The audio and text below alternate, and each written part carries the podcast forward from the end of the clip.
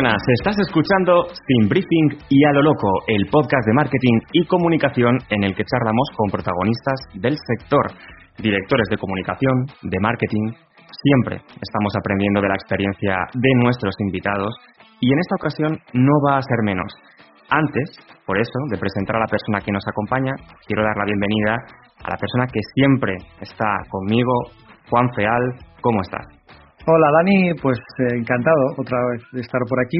Hoy con una invitada con mucha experiencia en, marketing digital, en especial sobre estrategia de marketing de contenidos, muy enfocados a innovación, a infraestructuras, proyectos que son muy grandes, o sea que creo que va a ser una charla muy interesante y te dejo que la presentes. Pues vamos con ello. En este episodio tenemos con nosotros a una profesional con más de 15 años de experiencia en marketing digital y redes sociales ha pasado por agencias y por marcas, por lo que sabe de primera mano cómo se vive en cada orilla. En cuanto a empresas, ha pasado por el intermediario de hipotecas RN, por la deportiva Reebok y ahora en Ferrovial, donde lleva cerca de 8 años. Ella es Arancha Gulias, Global Head of Digital Marketing, Content and Social Media en Ferrovial. Arancha, te damos la bienvenida al podcast y por supuesto las gracias por compartir tu tiempo con nosotros. Genial, muchísimas gracias a vosotros por invitarme. Me hace mucha ilusión estar en uno de los podcasts de comunicación y marketing que creo que son de los mejores que hay actualmente en español. Pues lo agradecemos muchísimo, así que vamos con ello, comenzamos.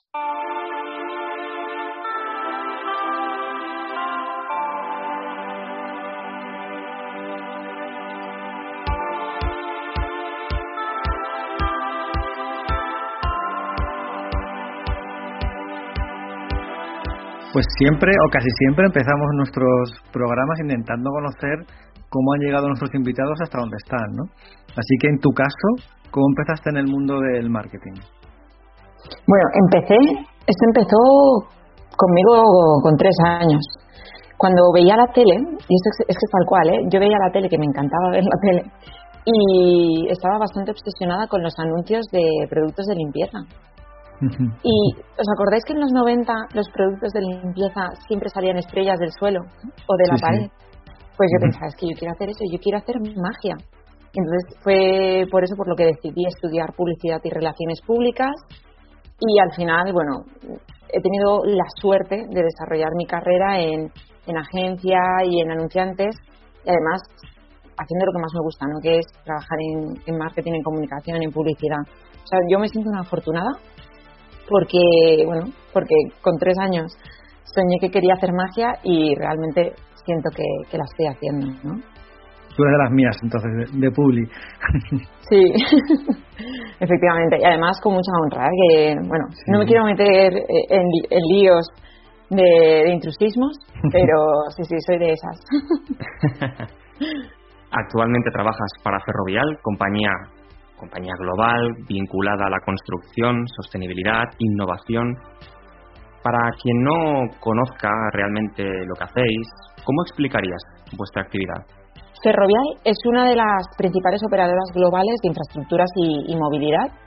Actualmente están en, en, muchos países, pero nosotros siempre hablamos de nuestros seis mercados principales, que son Estados Unidos, Reino Unido, España, Polonia, Australia y Canadá nos dedicamos a, trabajar en grandes proyectos para la sociedad. Eh, desarrollamos, operamos autopistas, aeropuertos, grandes construcciones y también estamos ahora con una estrategia enfocada en las infraestructuras energéticas y todo ello además con el objetivo y el compromiso de desarrollarlo de una forma innovadora y sostenible. De hecho, es que estamos incluidos en prestigiosos índices de sostenibilidad como el FTSE for Good o el Dow Jones, ¿no? que al final lo que acreditan es la transparencia, la credibilidad y el buen hacer de la compañía y de todos los compañeros. Que muchas veces pensamos en Ferrovial como una empresa, pero yo creo que lo más bonito que tiene Ferrovial son las personas.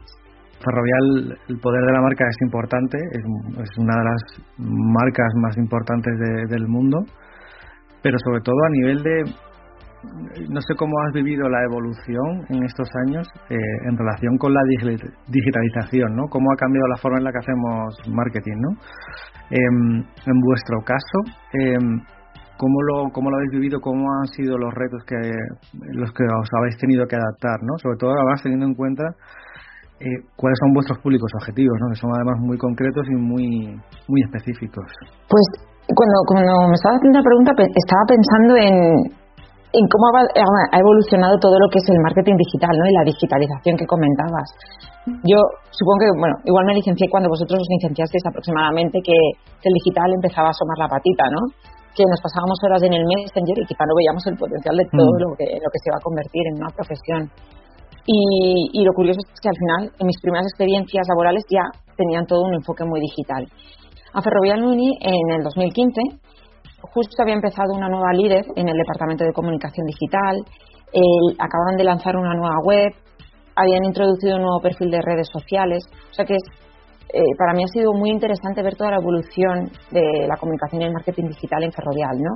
Ellos sí que habían hecho una apuesta, por ejemplo, yo creo que serían probablemente de las primeras IBEX en lanzar un blog, lo lanzaron en el 2011, pero yo creo que no había quizá estrategia o este pensamiento más dirigido al usuario final, ¿no?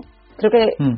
pensaban mucho en cómo presentar Ferrovial, ¿no? Pensaban en en el presidente, en el CEO, en una parte mucho más técnica y no en aterrizarlo, ¿no? que al final es el poder de la comunicación. Me acuerdo justo de esa época que, era, que estaba muy enfocado sobre todo desde el punto de vista de, comunicación, más que, evidentemente es una parte importante, pero no tanto en trabajar el posicionamiento digital de SEO o cómo podía generar tráfico ¿no? también al, al site. Efectivamente. Yo de hecho entré aquí con el objetivo de, bueno, con el objetivo de crecer muchísimo a nivel orgánico. Empezamos una estrategia SEO y también una estrategia de contenidos, más basada en periodismo de marca. Y, yo creo que fue el clic, ¿no? Porque de repente tienes un contenido de calidad que va a ser muy compartible en redes sociales y además eh, empiezas a ganar más visibilidad tanto con la web nueva como con el blog en buscadores, ¿no? Y además, eh, claro, yo entré en 2015, vi la nueva web, tenía sentido, pero era una web espejo, ¿no? En español y en inglés. Mm. Finalmente luchamos, ¿no? Eh, mi responsable y yo para conseguir una web global, más enfocada, bueno, una web por país, ¿no? Es que al final ha cambiado muchísimo, o sea, ha cambiado en cuanto a a quién nos dirigimos, el tono que probablemente era muy difícil no decir, oye, pero ¿por qué hablas de tú si es una empresa del IBEX? Tendríamos que hablar de usted, ¿no? Mm. Em, y además, pues eso, ¿no? Con un enfoque mucho más a mercado. Yo siempre hablo de, del enfoque local, ¿no? Es una web, una web, una estrategia global, pero al final local. Tienes que personalizar a los diferentes mercados. En cuanto a la estrategia de contenidos, vimos claramente que, que tenemos que ser mucho más humanos, mucho más frescos y amables para acercarnos a los públicos. Y aquí creo que lo más importante es el cambio de la mentalidad del director, ¿no? que Ferrovial y yo creo que muchas empresas del IBEX tienen este enfoque mucho más relaciones públicas, mucho más relación con medios y aquí es muy importante picar piedra, crear mm. conciencia en el marketing digital y también obtener un buen líder que apoye y crea en, en el marketing digital. ¿no? Probablemente el reto más grande era esto, hacer entender por qué se necesitaba una presencia digital, por qué teníamos que cambiar el tono de la marca, ¿no? ¿Qué hay, qué hay detrás, quién hay detrás de, la web, de, las redes sociales y cómo el negocio puede aprovecharse del valor digital, ¿no? Que al final esto es sin duda es algo que continuamos trabajando, aplicando acciones de inbound o marketing automation, porque muchas veces cuesta por yo creo que es muchas veces por el tipo de, de persona que está aquí y, y claro que no creen que imaginaros, ¿no? Que el gobernador del estado de, North Carolina va al cine, se come una hamburguesa en el McDonald's, o sea que tiene vida más allá de ser un profesional y además que le impacta al digital.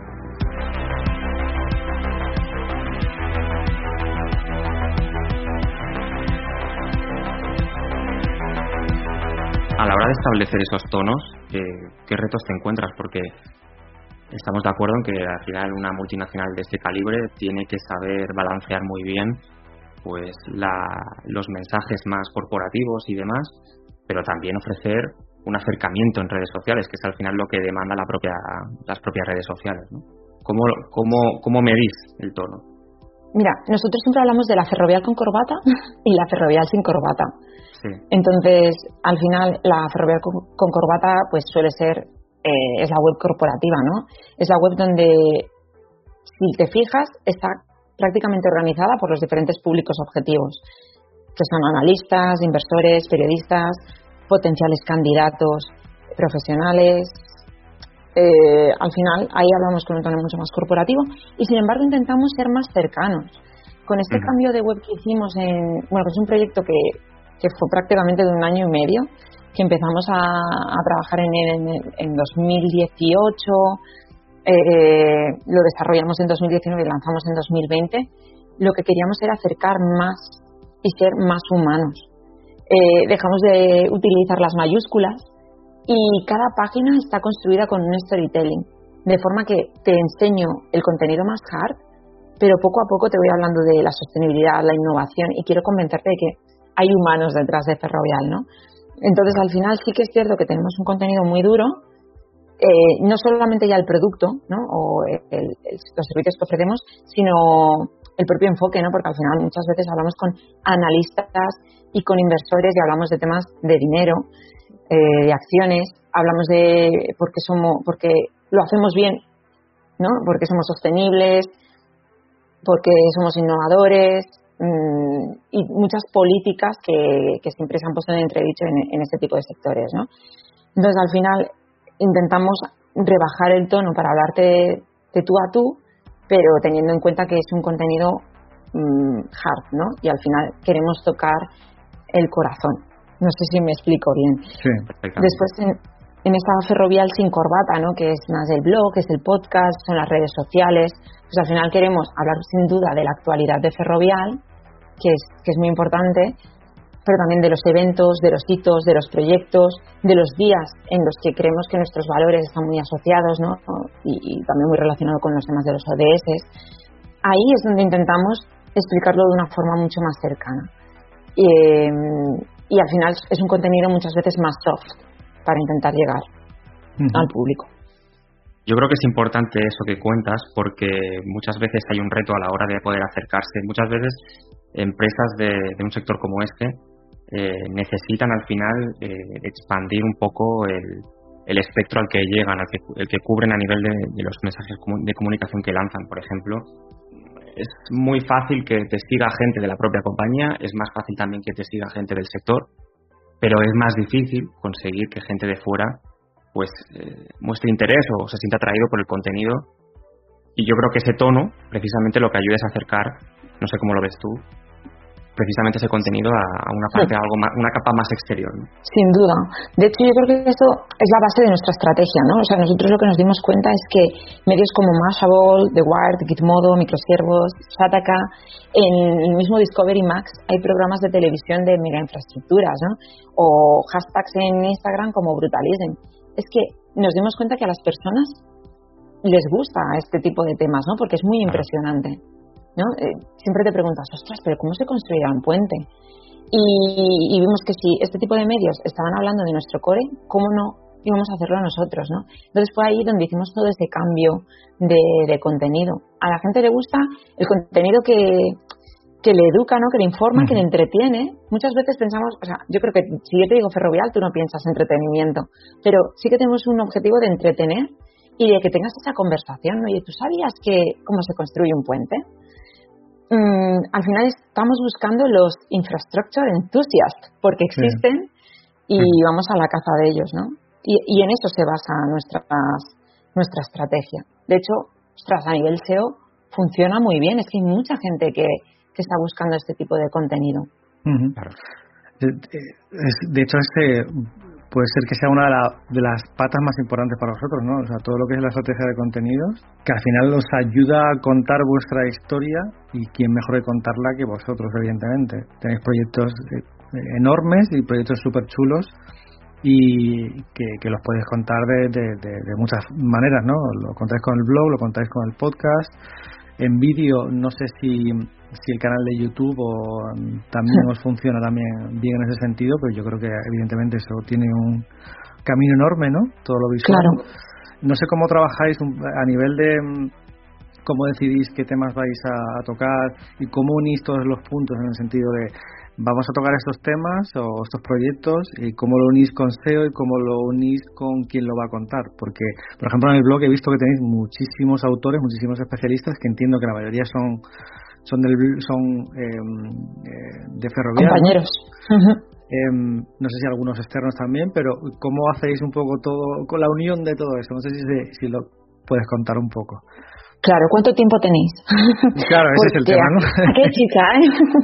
sí, a ver, yo creo que hay que tenemos temas ongoing, ¿no? Pues los días de, ¿no? Todos tenemos nuestro calendario de, de, contenidos de el día del agua, ¿no? De días en los que nos sumamos y después sí es eh, cómo explicamos las historias de la compañía, tanto en el blog, como tú dices, también en, podcast y vídeo. ¿eh? De hecho, para nosotros el formato vídeo funciona genial. Y, debo confesar que eh, nuestro momento COVID, ¿no? de 2020, fue para nosotros un año súper importante, ¿no? porque vimos que, que Ferrovial tuvo un papel muy relevante en todos los países donde estábamos y lo que quisimos era que lo contaran nuestros empleados. Entonces ahí, para nosotros, el vídeo y el testimonial y el empleado mmm, cogió una fuerza increíble. Es algo que además hemos, mm, hemos empezado a utilizar mucho a, partir de, bueno, de 2021 y por supuesto en 2022. Y queremos continuar hablando de, lo que pasa detrás de, de bambalinas ¿no? en 2023. Mm, en cuanto nosotros habitualmente siempre tenemos reuniones de contenidos y entonces eh, para el blog en concreto contamos con empleados y contamos también con colaboradores externos. Además, hemos tenido la suerte de tener un grupo de colaboradores externos que son bloggers, periodistas, mm, muy interesados en temas de tecnología, infraestructuras, innovación, sostenibilidad. Esto no es nada fácil. De hecho, eh, tenemos un par de, eh, autores que, vienen incluso del mundo de la ingeniería. Lo que pasa es que se dieron cuenta que en ingeniería per se no les, les gustaba más explicarlo que, que trabajar en ella. ¿no? Entonces tenemos suerte de, contar con personas que conocen perfectamente en lo que estamos trabajando. Eh, entonces, lo que siempre intentamos es tener artículos de colaboradores, al menos uno a la semana, y tener dos al menos de, empleados. Aquí hay, es un trabajo de, picar piedra. ¿eh? Yo no sé cómo lo harán otras empresas, pero lo que estamos haciendo constantemente es perseguir a todos nuestros compañeros y que nos mm. conozca hasta el tato. O sea, todo el mundo, todos los empleados deben de saber que existimos, que existe digital, que, eh, que pueden contar su historia, que ellos muchas veces menosprecian lo que hacen. Es en plan, pero si esto es súper sencillo, esto lo hace todo el mundo. Y es como, eh, si es que no me entera de lo, ni, de lo que haces, tienes que explicarlo, ¿no? El resto de la humanidad no entiende tu, tu profesión, no, no sabe que es un, no sabe cómo se construye un edificio, o no sabe cómo se opera una autopista, o cómo se gestiona un aeropuerto muchas veces eh, no le ven el valor. Entonces, claro, lo que intentamos es perseguir. Tenemos una primera reunión con, con quien se anime y empezamos a hacerles entrevistas para, que, para identificar dónde está la historia. Y ahí es cuando em, trabajamos un, un guion, ya, ya, sea de podcast o ya sea de, de artículo del blog, y vamos al siguiente paso que es, mira, creemos que el artículo tiene que ir por aquí, y a menudo lo escriben ellos o si no siempre les facilitamos nuestra ayuda. Ahí entendemos que muchas veces son ingenieros que igual no saben redactar un artículo tan tan bien y muchas veces tienen miedo a la hoja en blanco, ¿no? Entonces intentamos facilitar lo máximo. O sea, lo que me ha dicho todos estos años en Ferrovial es que tienes que facilitar el máximo la participación, porque si no, no lo van a hacer. Y, y, es eso, o sea, al final lo que intentamos aunque venimos de la publicidad, tenemos que ser un poco periodistas, aunque yo, por ejemplo, soy una cotilla profesional y eso me viene genial para encontrar las historias, ¿no? Y, el equipo es lo que hace, o sea, eh, intentamos preguntar muchísimo y ver dónde está la historia. En cuanto al podcast, eh, claro, mm, es un formato completamente diferente al blog. El blog sacamos tres artículos a la semana. El podcast lo que estamos haciendo es sacar dos episodios, uno en español, otro en inglés, eh, durante unos seis, siete meses en crear, en nuestro caso, crear un episodio del podcast, ya que es estilo narrativo, tardamos bastante en ejecutarlo. Y, ahí también, tenemos reuniones prácticamente semanales de brainstorming para ver dónde están las historias buenas. No nos quedamos con, con cualquier cosa, entiéndeme.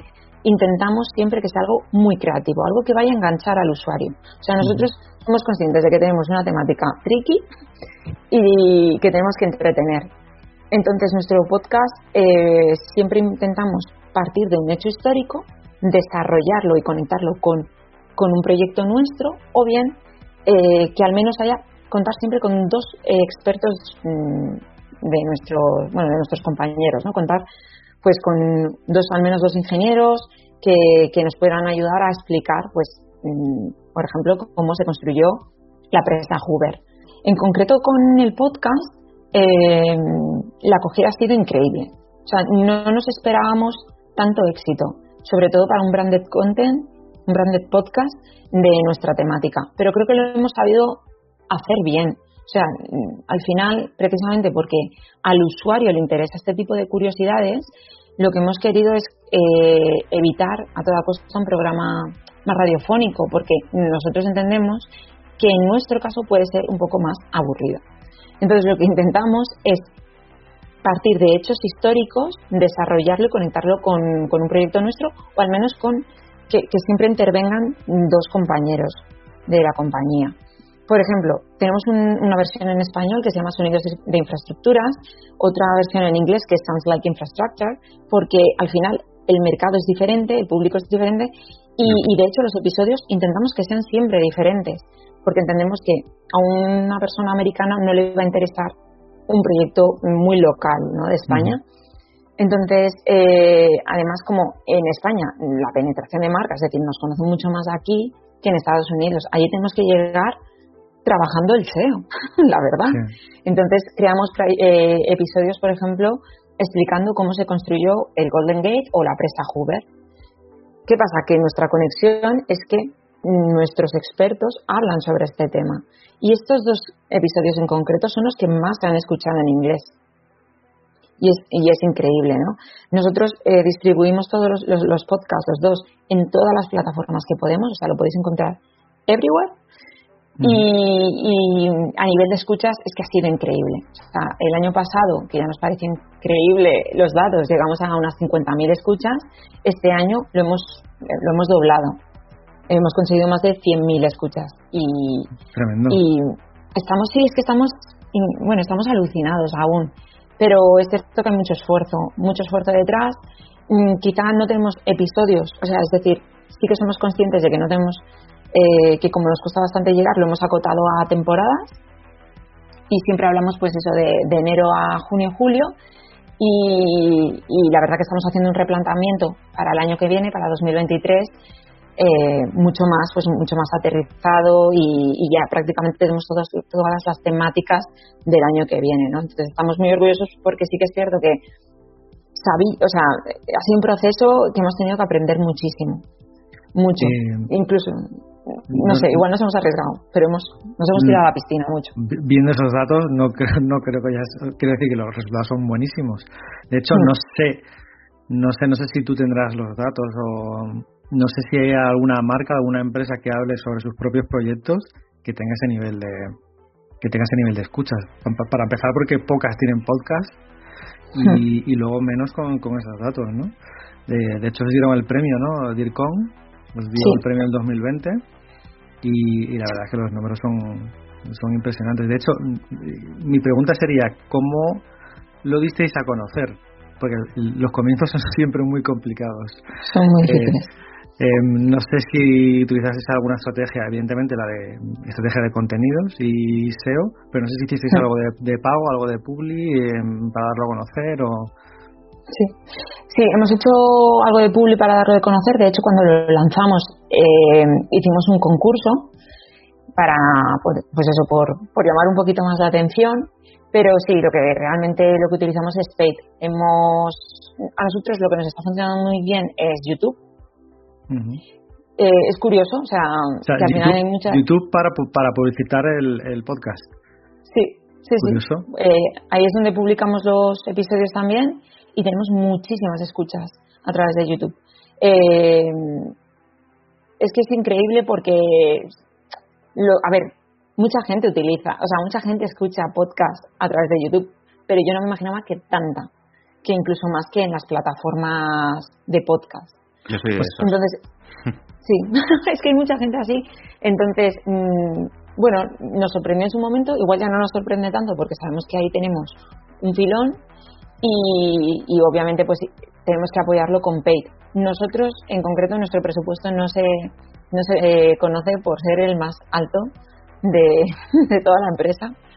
Así que intentamos optimizar mucho todos los recursos que tenemos. Intentamos optimizar al máximo a nivel orgánico y optimizar mucho los presupuestos. Y así de bien nos ha funcionado, la verdad. Yo creo que a estas alturas, perdón, con el podcast, todo, todo el mundo sabe que tienes que poner un poquito de page y quieres que te escuchen porque también es muy difícil eh, destacar en, buscadores ¿no? y en las plataformas. Una pregunta es, eh, es decir, que tenéis la, versión del podcast en YouTube, o sea, sin, sin imágenes, sin vídeos, sin nada, simplemente el audio. Hmm. Vale, vale. Exacto. De hecho, siempre, siempre hemos pensado, oye, deberíamos hacer, currárnoslo más, ¿no? Eh, pero sí que es cierto que al final, mm, bueno, decidimos hacerlo así.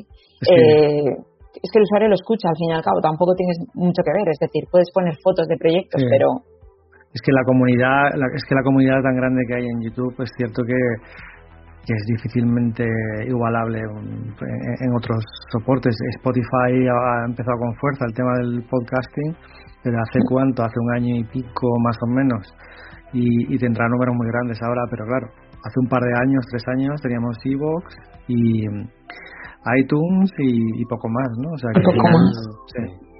Iba a decir que al final la imagen, eh, cuando aparecen personas que están hablando, aunque tú no las estés viendo directamente y te está haciendo al final la función de podcast de escucharlo y ya está, sí que hace ese efecto de compañía, ¿no? De muchas veces cuando tienes la tele puesta porque te hace compañía mientras haces otras cosas, es algo un poco parecido a eso, ¿no? Sí, es cierto. Igual sí que tendríamos que dar, hacer ese, ese cambio, pero bueno, realmente de momento lo estamos subiendo, sí, con la carátula y ya está. También es cierto que para nosotros algo que nos ha funcionado muy bien es la colaboración con influencers y además influencers muy ligados a, nuestra estrategia. Sin embargo, por ejemplo, en Estados Unidos eh, lo que utilizamos o lo que hacemos es siempre, ya os digo, ¿eh? o sea, en todos los episodios en español o en inglés, además de estar los presentadores, ¿no? que son gente del equipo, o sea, son gente del equipo digital, eh, siempre contamos con dos compañeros externos y con colaboradores, ¿no? intentamos siempre contactar con em, expertos en la materia. En algunos casos son referentes y en el caso en España pues hemos hecho colaboración con Pedro Torrijos, que bueno que es podcaster que podcaster que es cultura de influencers y además él es arquitecto. Entonces él ha colaborado en algunos episodios em, en calidad de arquitecto y además experto cultural y además, después lo hemos apoyado con su Brasa Torrijos de, eh, de, los jueves, que no sé si lo conocéis y lo seguís. Si alguien no, lo no conoce a Pedro Torrijos y nos sigue, la Brasa Torrijos de los jueves, en Twitter, por favor, que, que lo siga porque es alucinante. Y nos encajaba muy bien como, como marca, ¿no? Y, eso nos ha dado también mucho empuje. Muchísimo. Hay bastante filón eh, en lo que es la divulgación. Eh, en YouTube, por ejemplo, en podcast también. Yo, por ejemplo, pienso en Ter, que es una chica que es youtuber y, que también es arquitecta y que aproxima súper bien los contenidos relacionados con, con, el sector más de arquitectura eh, y lo hace además de una manera tan amigable, tan cercana, tan graciosa, que, que incluso si no te va para nada eh, la temática, realmente te entretiene y te apetece verlo hasta el final. Y, y eso yo creo que tiene mucho mérito y se me ocurren otros muchos canales, sobre todo científicos, pero que también divulgan muy bien y de una manera muy buena eh, diferentes temas.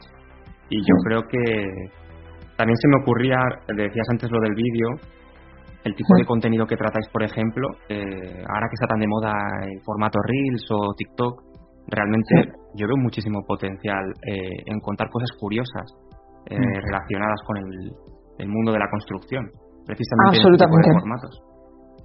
Absolutamente. Para nosotros los Reels y el, formato vídeo es, es un filón. O sea, lo estamos aprovechando muchísimo, ya sea con timelapse o curiosidades o, testimonios de entrevistas a nuestros compañeros. De hecho, algo por lo que debo decir que también nos han dado un premio es por nuestros takeovers en Instagram. Lo que hacemos es una cada mes se lo dedicamos a un proyecto. Entonces, durante ese mes eh, creamos infografías, artículos del blog, vídeos eh, de resumen y además le prestamos el Instagram a nuestros compañeros around the world y ellos explican el proyecto, ¿no? Y explican qué hacen y pasan el móvil a otros compañeros.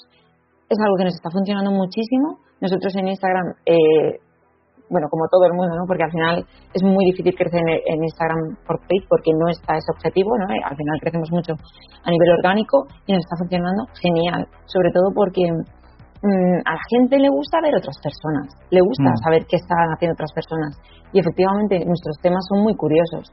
Entonces, para nosotros el formato Takeover Reels eh, nos está ayudando muchísimo. Además, después lo, lo aprovechas en otras redes sociales, hacemos llamadas a la acción para que nos para que nos sigan en, o sigan al menos el directo.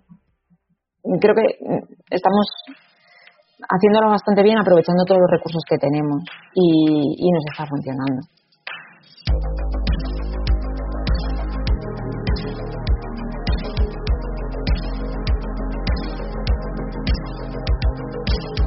¿Se te ocurre algún caso de contenido curioso? Porque, por ejemplo, nosotros habíamos estado mirando el de cómo se construiría hoy en día la estrella de la muerte de Star Wars, que al final pues incluso dio cobertura en medios, mm, son contenidos que te reportan awareness, crecimiento a nivel de tráfico.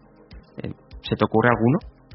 Claro, a ver, desde luego el de Star Wars, el de la estrella de la muerte, es que fue un bombazo, porque es que además supimos el día que lo lanzamos el, el día que se lanzó la última trilogía. En 2015 mm. eh, hicimos coincidir el blog, o sea, el nuevo lanzamiento del diseño del blog, y estuvo muy, muy pensado. Pero sí que intentamos hacer contenidos subiéndonos a las olas, ¿no? O sea, hemos hecho muchos artículos pues de Juego de Tronos, mm, de Date Runner y también, bueno, otro de los proyectos que es muy especial para nosotros a nivel de contenido y que además tuvo bastante repercusión es el salado, ¿no? Agua para la paz.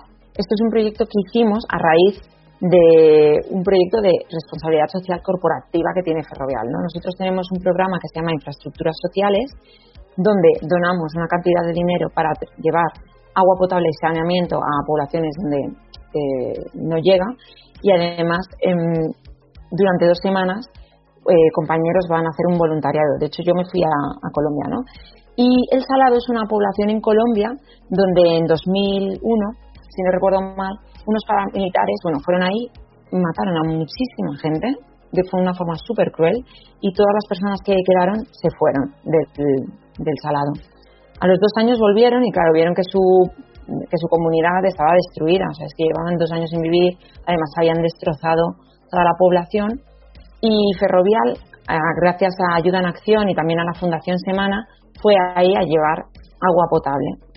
Así que cuando a nosotros nos llegó esta historia, eh, bueno, nos pareció increíble y queríamos homenajear al Salado, a toda esa comunidad. Así que lo que hicimos fue una acción donde primero contactamos con unos creadores de, novela gráfica colombianos que se llaman los hermanos Árbol.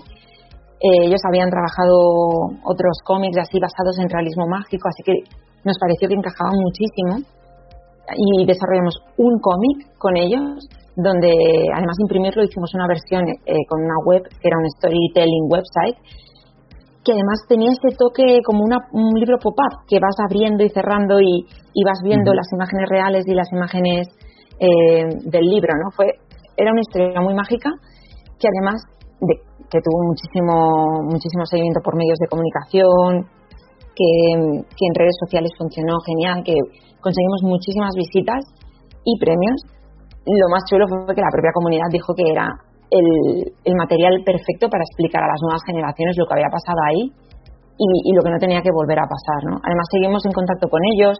De hecho, los artistas de cómic siguen yendo allí.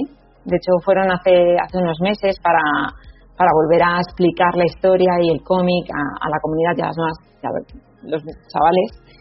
y, y sí, es que es algo muy bonito. De hecho, os voy a mandar unos cómics para que podáis disfrutarlo. Muchas Muy chulo. Qué bueno. Pues eh, ya para cerrar, normalmente nos gusta mm, eh, preguntar a nuestros invitados, sobre todo si han pasado por agencia y, por empresa, cuáles son para ellos las claves para contratar una agencia, un poco qué es lo que esperan de la relación con una agencia, ¿no? Em, ¿Qué opinas tú de esto, Arancha? Hmm. Pues para mí lo más importante a la hora de seleccionar una agencia es el feeling. Obviamente el, expertise, ¿eh? pero para mí sí que es muy importante el, feeling que haya porque yo no pienso en, en que nuestra agencia es la agencia. Para mí es parte del equipo y mm. tienen que sentirlo así. Porque solo así van a entender bien la marca, eh, van a querer que salgan cosas chulas y van vamos a hablar el mismo idioma, ¿no? Y al final mm, yo no quiero ser, yo estoy en agencia y hay veces que dices, ostras, este cliente, ¡ah! Me lo comería con patatas. Pues yo no quiero que me quieran comer con patatas, ¿no?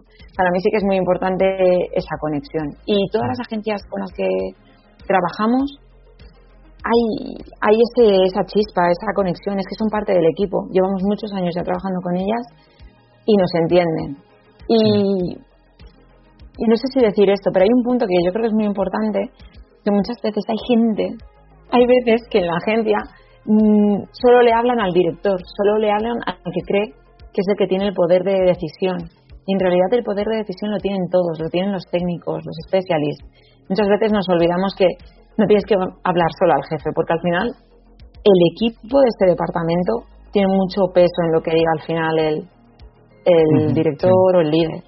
Muchas veces en agencia mm, veo perfiles que se olvidan de eso. Sí, yo creo que sí, la, parte de la. O sea, hay unos, unos, básicos, ¿no? Como tú decías, que tienen que conocer un poco el sector, que tienen que tal. Pero la parte de la ilusión, ¿no? Es decir, que, mm. que trabajes con un cliente que te genere cierta ilusión, eso evidentemente se nota mucho.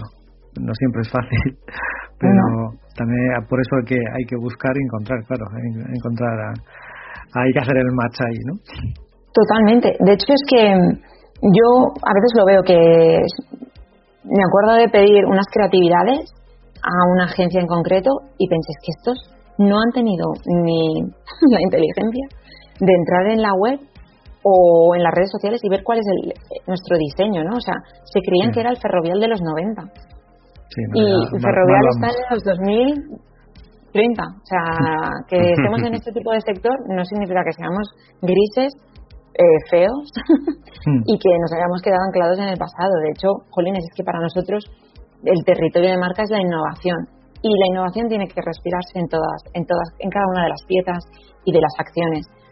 Y este sector, que parece duro, es súper creativo, precisamente por eso, porque sin menospreciar otros sectores, hay veces que es más fácil hacer comunicación o marketing en otros sectores. En este sector necesitas una mente súper abierta, ser muy creativo para, para conectar con la gente.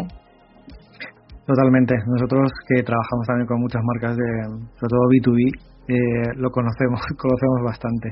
B2B y consumo. Consumo siempre es un poco más sencillo aparentemente llegar, lo que pasa es que también tienes mucha competencia. Y B2B necesitas salir un poco de, de la caja, ¿no? Lo de siempre, ¿no? Intentar eh, presentarte de otra forma. Pero bueno, yo creo que todos los retos eh, de todos se aprende, sobre todo cuando has trabajado en diferentes lados, eh, todo se aprende un poco. Bueno, sin duda. Pues vamos a cerrar aquí, si os parece. Arancha, ha sido todo un placer, nos ha encantado escucharte y seguro que nuestros oyentes también han disfrutado con todo lo que has explicado. Así que darte las gracias por habernos dedicado este rato. Muchísimas gracias a vosotros de nuevo, me lo he pasado genial. Muchas gracias. Y Juan, te veo en el próximo episodio, entiendo, ¿no? Pues sí, supongo que aquí estaré. y antes de despedirme, quiero recordar a quien nos escucha que tenemos a muchos invitados muy especiales en episodios anteriores. Echad un vistazo porque seguro que algún nombre o marca os llama la atención. Este es un podcast de la agencia Team Luis y nos puede seguir en redes sociales a través de Team Luis-ES. Nos seguimos escuchando, así que hasta la próxima.